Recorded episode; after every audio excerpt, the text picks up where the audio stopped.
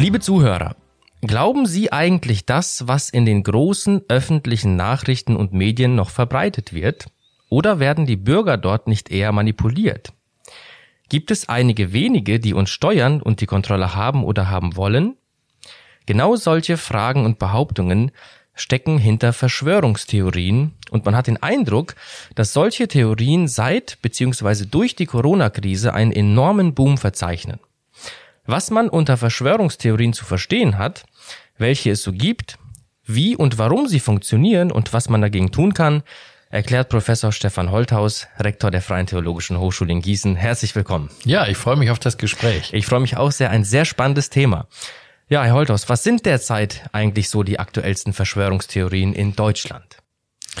Ja, die aktuellen sind natürlich die um die Corona-Krise. Das kann man sich gut vorstellen. So am Anfang der Pandemie hieß es ja mal, Corona sei durch 5G-Strahlen äh, ausgelöst worden oder eine künstlich geschaffene Biowaffe aus China, aus dem Labor. Es äh, wurde auch behauptet, es handelt sich gar nicht um eine Pandemie, das sei auch so eine Strategie von einigen Leuten, um bestimmte Kampagnen auch äh, durchzuziehen, auch später dann die Impfkampagne dadurch viel Geld zu verdienen und Profit zu machen. Äh, gerade gestern las ich äh, das Neueste, die Verschwörungstheorie, nämlich die Geimpften werden im Herbst alle sterben. Hm. Warten wir mal ab, ja. Und die Ungeimpften werden dann die Welt beherrschen können und äh, werden dann auch die Weltherrschaft äh, aufrichten.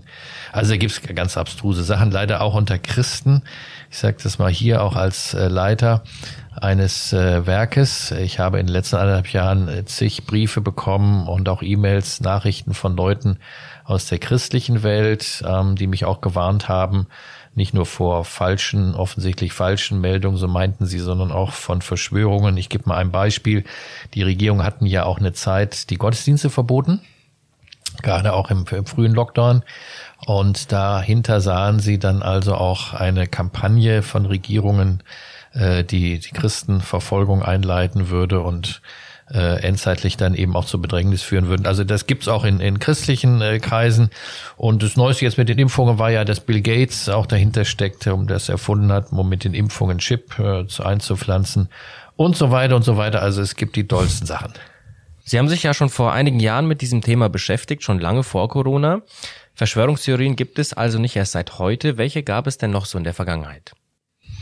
Ja, ich habe vor vielen Jahren mich schon mal mit der Sache beschäftigen müssen, weil wir in der Geschichte auch bestimmte Bewegungen immer wieder äh, genannt bekommen haben, die hinter Verschwörungen stecken sollen. Ich nenne mal nur ein paar Beispiele der Neuzeit.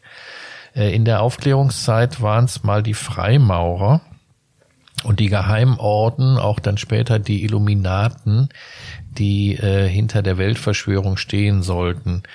Äh, später äh, waren das auch dann die, die äh, Geheimdienste, also CIA, äh, noch im Kommunismus der KGB, also die subversiv quasi an einer Weltherrschaft oder Weltübernahme gearbeitet hätten. Auch der internationale Kommunismus und Sozialismus wurde lange von Verschwörungstheoretikern als Beispiel für eine Weltübernahme gehandelt. Oder äh, die UNO, auch relativ lang auch in christlichen Kreisen. Ähm, und dann gab es relativ viele Verschwörungstheorien um den 11. September 2001, also der Anschlag auf das World Trade Center. Da kam relativ bald die äh, These auf, dass das bewusst gesteuert gewesen sei von der amerikanischen Regierung, um eine Legitimation zu haben im Kampf gegen den internationalen Terrorismus, insbesondere im Nahen Osten. Und das wird bis heute noch vertreten, äh, gerade in den USA. Ähm, und ich muss dazu sagen, die, die politische Meinungsbildung führt auch mittlerweile dazu, dass selbst in äh, politischen Parteien oder in politischen Gruppierungen wie QAnon in USA auch bei einigen Anhänger von Donald Trump Verschwörungstheorien total in sind. Auch Donald Trump These, ihm sei die Wahl gestohlen worden, ist im Grunde genommen nicht nur Fake News, sondern dahinter steckt nach ihm auch eine Verschwörung seiner Gegner gegen ihn. Äh, und auch im, ich muss dazu sagen, in die kirchlichen Kreise sind auch nicht frei davon. Ja, also wenn ich mal sehe, wie in der Geschichte, wie zum Beispiel der Katholizismus, insbesondere der Jesuitenorden von Protestanten, auch häufig herangezogen wurde, äh, dass der Jesuitenorden also eine internationale Verschwörung geplant hat, Leute an Schlüsselpositionen bringt. Ähm, und ja, manchmal werden sogar die Evangelikalen äh, bezichtigt, sie wollten die Welt übernehmen. Ich habe das selbst von einem SPD-Politiker in Hessen mal gehört, äh, mit dem ich mich unterhielt, der also mir vorwarf, die Evangelikalen äh, würden also Deutschland übernehmen wollen und sowas. Aber letztendlich gibt es ein, eine Gruppe, die habe ich noch gar nicht genannt, die ist sicherlich für 70, 80, 90 Prozent aller Verschwörungstheorien wichtig. Das sind die Juden. Äh, wir haben in der Geschichte immer mal wieder Verschwörungstheorien, die mit den, dem jüdischen Leben zu tun haben. Im Mittelalter war das schon in der Neuzeit, auch im 20. Jahrhundert sehr stark.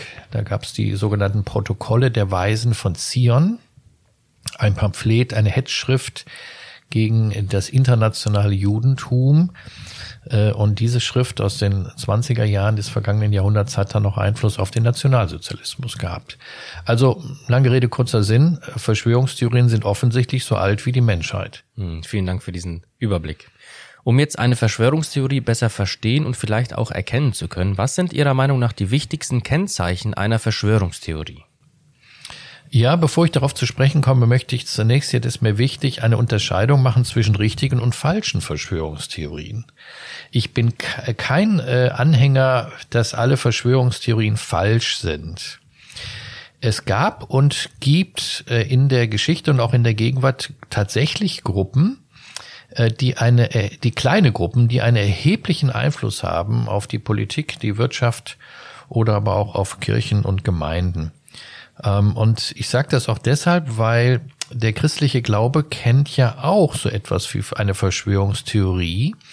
Äh, wenn Sie sich einmal die Endzeittexte der Bibel anschauen, Dort wird von einem Prototypen, einem sogenannten Antichristus gesprochen, der am Ende der Tage die Macht der Welt an sich reißen wird und wie ein Diktator herrschend dann auch die Welt äh, von Christus wegbringen möchte. Ähm, das wird zwar nur angedeutet, nicht im Detail, aber ist natürlich so etwas wie eine Verschwörung gegen den christlichen Glauben und gegen Christus. Und deswegen bin ich recht vorsichtig zu sagen, das ist alles Unsinn und das ist alles Quatsch, sondern ich möchte eine Unterscheidung sehr deutlich einführen zwischen falschen und richtigen Verschwörungstheorien. Ja, und äh, da geht es darum, wirklich die Sachen auseinanderzuhalten. Generell würde ich sagen, dass neun von zehn Verschwörungstheorien falsch sind, aber das darf nicht dazu führen, das Ganze ad acta zu legen. Und jetzt zu Ihrer Frage, äh, die Kennzeichen einer Verschwörungstheorie. Was fasziniert die Leute daran? Ja, das ist ganz, ganz einfach. Es, ähm, es ist die These, eine kleine Gruppe von Menschen beherrscht die Welt. Die Verschwörung wirkt dabei eher im Verborgenen. Das heißt, die klassischen Medien, die klassische Meinung kennt es nicht. Es ist ein Geheimwissen, konspirativ. Die Verschwörung wirkt also hinter den Kulissen. Sie hat einen sehr großen Einfluss. Dahinter steckt oft Geld und Macht. Also gerade reiche Leute spielen da auch eine Rolle. Die, ähm, die Eingeweihten nur wissen davon. Also wenn man äh, Verschwörungstheorien äh, in sich aufsaugt, dann gehört man zu so einer Art äh, Elite. Man hat so ein Elite-Denken dabei, nur ich weiß das und die normalen Leute nicht. Und vor allen Dingen die Verschwörungstheorien erklären mir ja die Welt. Auf eine einfache und faszinierende Art und Weise, weil sie ein klares Bild haben von Gut und Böse und ähm, zeigen mir eben, dass der Mainstream nicht recht hat, äh, sondern ähm, nur die, die Machtelite quasi oder die intellektuelle Elite der Verschwörer ähm, äh, regiert die Welt. Also das hat was Faszinierendes. Was glauben Sie, warum so viele Menschen auf falsche Verschwörungstheorien hereinfallen? Naja, ich glaube, dass ähm, es hängt damit zusammen, dass bei Leuten, die darauf reinfallen, auch eine Unzufriedenheit über den Zustand der Welt herrscht. Ja, da stimmt etwas nicht. Man spürt äh, das, aber man kann es nicht richtig greifen. Deswegen haben wir Verschwörungstheorien auch immer häufig in Krisenzeiten in Umbrüchen der Gesellschaft, ja, nicht in den normalen guten Zeiten, wenn Leute merken, da ist irgendwas faul. Ja, das würde ich sagen, ist so die Grundvoraussetzung, auf der Verschwörungstheorien sich dann aufbauen können. Würden Sie sagen, dass das ein Grund ist, warum die aktuell auch so einen Zuwachs erleben, Verschwörungstheorien? Ja. ja, also die Phase heute in der Gesellschaft ist eine Phase der Orientierungslosigkeit, der Polarisierungen auch sehr stark. Die Ränder werden stärker. Es gibt abgehängte Menschen. Das wäre so, so das nächste. Ich glaube, wenn man darauf reinfällt, äh, ist man auch in der Position, dass man sich ausgegrenzt fühlt oder ohnmächtig. Hm, man hat vielleicht auch selbst viel gesellschaftliche Ablehnung erfahren. Äh, und deswegen merke ich, dass äh, bestimmte auch christliche Gruppen, die das äh, hinter sich haben, Lebensrechtsgruppen oder auch die, der, der, der Kreationismus in Amerika, da haben sie auch relativ viele Verschwörungstheorien und das kann man menschlich verstehen, weil die Leute dermaßen viel Ablehnung erfahren haben in der Wissenschaft und in der Gesellschaft. Und dann äh, legitimiert man sich durch Verschwörungstheorien. Mitunter kenne ich auch Leute, wo da führt das zu Verfolgungswahn und zur, zur Absch Abschottung. Und eins will ich auch sagen, selbst die säkularen Medien äh, fördern Verschwörungstheorien. Es gibt äh, mittlerweile eine ganze Reihe von, ähm, von Serien, auch im, im Fernsehen, auch krude Romane, äh, denke ich mal an einige Bestseller in der Vergangenheit, wo Verschwörungstheorien eine äh, wichtige Rolle spielen und auch Verschwörungstheorien auch ernst genommen werden. Also das ist so ein Mix aus verschiedenen Gründen, die dann zu Verschwörungstheorien führen. Um nochmal näher nachzufragen, was glauben Sie fasziniert jetzt Menschen an Verschwörungstheorien darüber hinaus? Sie geben einfache Antworten auf komplexe Fragen. Und das ist zunächst einmal total faszinierend. Ja, also ähm, unsere Welt, unsere Politik, ähm, auch, auch die, die wissenschaftliche Entwicklung ist ja äußerst kompliziert. Und der normale Mensch, der jetzt nicht Fachmann ist, kann es gar nicht verstehen. Und da kommt die Verschwörungstheorie und sagt, es gibt einen Schuldigen, es gibt einen Punkt, einen Knackpunkt. Und den kennst nur du oder den kenn nur ich. Also äh, die Juden sind an allem schuld. Das ist die klassische Verschwörungstheorie in Jahrhunderten der Geschichte gewesen. Ähm, und die Juden sind klar voneinander abgrenzbar zu anderen. Da weiß ich Bescheid und habe die Antwort für alles. Also die waren zuständig für die Wirtschaftskrise und alles Mögliche. Ja. Äh, und diese Einfachheit in einer komplexen Welt ist etwas, was die Leute äh, interessant finden. Ja, auch die, ich sag mal, einfach strukturierteren Leute obwohl auch sehr intellektuelle Leute Verschwörungstheorien haben, also einfache Antworten auf komplizierte Fragen. Und dann auch dieses Gefühl, ich bekomme durch die Verschwörungstheorie eine gewisse Kontrolle über die komplexe Welt. Ja, eine, eine einfache Erklärung, die aber auch mit Kontrolle zu tun hat. Ich kann mein Leben dadurch wieder erklären und steuern. Ja, das hängt psychologisch dahinter. Ich will aber auch sagen, es gibt manchmal auch Funken von Wahrheit in Verschwörungstheorien. Ja, äh, nehmen wir mal den Einfluss der Juden, den gab es natürlich. Ähm, sie hatten ja auch bestimmte Berufe. Übrigens, die wurden ihnen ja aufgedrückt von außen, wie Geldverleiher oder Geldwechsler und so etwas was dann ähm, den Einfluss erweckte, sie, sie hätten alles in ihrer Hand. Und auch heute bei Corona merke ich ja, es ist ja nicht alles falsch, was aus dieser Ecke kommt. Man muss auch manches hinterfragen, auch das, was die Regierungen tun, das möchte ich ausdrücklich hier betonen, ja, auch in dieser Sendung über Verschwörungstheorien. Aber es ist dann eben nur eine Teilwahrheit. Und die Welt ist an sich komplexer. Auch beim Klimawandel gibt es ja Verschwörungstheorien. Auch da sind Anfragen berechtigt an die Mainstream-Meinung, die wir heute haben. Aber insgesamt ist das natürlich krude und abstrus, was da insgesamt behauptet wird. Dann gibt's noch ein anderes Phänomen, das merke ich immer wieder. Sie können äh, Thesen von Verschwörungstheoretikern nicht leicht widerlegen. Also ich hatte ja eben schon gesagt, die These im Herbst werden wir, die wir geimpft sind, alle sterben. Das ist diese ganz neue Verschwörungstheorie. Äh, die kann ich Ihnen jetzt nicht hier äh, widerlegen. Wir müssten uns dann noch mal im äh, Dezember treffen. Ja, da können Sie gerne noch mal mit mir eine Sendung machen. Ja, also von daher ist es natürlich auch diffizil, sich mit Ihnen auseinanderzusetzen. Ähm, man muss da einfach auch ähm, abwarten und so. Deswegen ist die Antwort auf so etwas sehr schwer. Und, und vielleicht noch ein letzter Punkt. Ich, ich glaube, es gibt so etwas wie eine Faszination des Bösen. Ja, also ich beschäftige mich mit Verschwörern, mit einer antichristlichen Weltregierung, mit irgendwelchen Milliardären, die offensichtlich hinter der ähm, Politik stehen und alles äh, wie so Marionetten äh, an der Leine äh, regieren. Und das ist ja was Böses. Und eigentlich würde man ja sagen, mit dem will ich nichts zu tun haben. Aber ich glaube, dass der Mensch in sich auch ähm, ja auch durch sein durch den Sündenfall so eine Art ähm, magnetische Anziehungskraft spürt, dass das Böse doch auch interessant ist. Und äh, deswegen beschäftigen sich überhaupt Leute auch mit mit Magie, mit, mit Okkultismus, mit, mit, mit Teufel und solche Sachen, auch in den säkularen Medien. Ähm, und diese Faszination des Bösen halte ich für äußerst gefährlich. Ähm, und da müssen wir uns von befreien.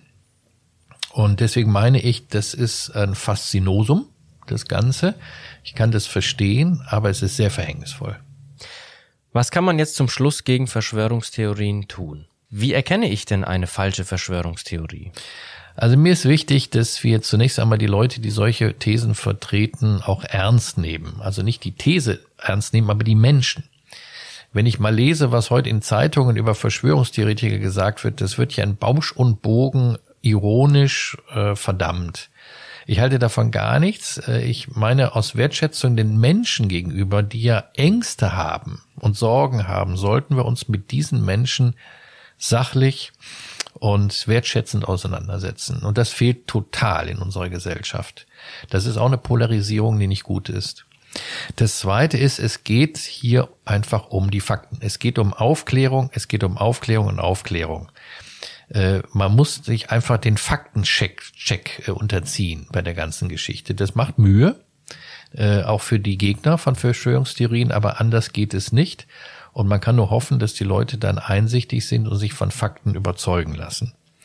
Ich persönlich würde als Christ noch zusätzlich sagen, dass es auch gut ist, gerade wenn Sie diese Leute in Ihren Kirchen und Gemeinden haben, sehr bewusst für die Leute zu beten. Ja, weil viele lassen sich leider von Fakten nicht überzeugen.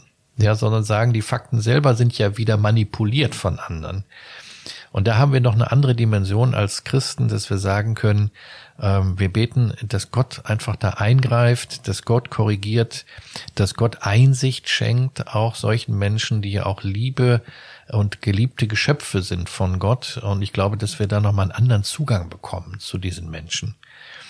Also seriöse Quellen, sage ich nochmal, äh, statt ähm, den ganzen Fake News, die wir heute haben, ihnen auch deutlich machen, dass die Welt sehr komplex ist und dass diese einfachen Antworten auf diese komplexe Fragestellung zu kurz greifen. Ich glaube, das kann helfen. Auch dass es nicht nur ein Bösewicht auf der Welt gibt, so wie die Juden äh, ja jahrelang so bezeichnet worden sind, denn das ist ja auch eine Taktik, ich sag mal, des Diabolos, des, des äh, Durcheinanderwerfers des Teufels, äh, dass er uns schnell wegführt, mal von sich selbst und sagt, ja, die anderen, der andere ist ja der Böse. Also es gibt viel Böses in dieser Welt, viele verschiedene Bewegungen und äh, deswegen muss man da auch ein bisschen breiter ansetzen. So nach dem Motto, äh, wie Goethe mal sagte im Faust, äh, den Teufel spürt das Völkchen nie, auch wenn er es am Kragen hätte. Ähm, also die Verschwörungstheorie verführt dazu, sich nur auf eine Gruppe zu beschränken die äh, problematisch oder auch gar nicht problematisch ist, statt die Komplexität in, Sicht, in sich zu bekommen.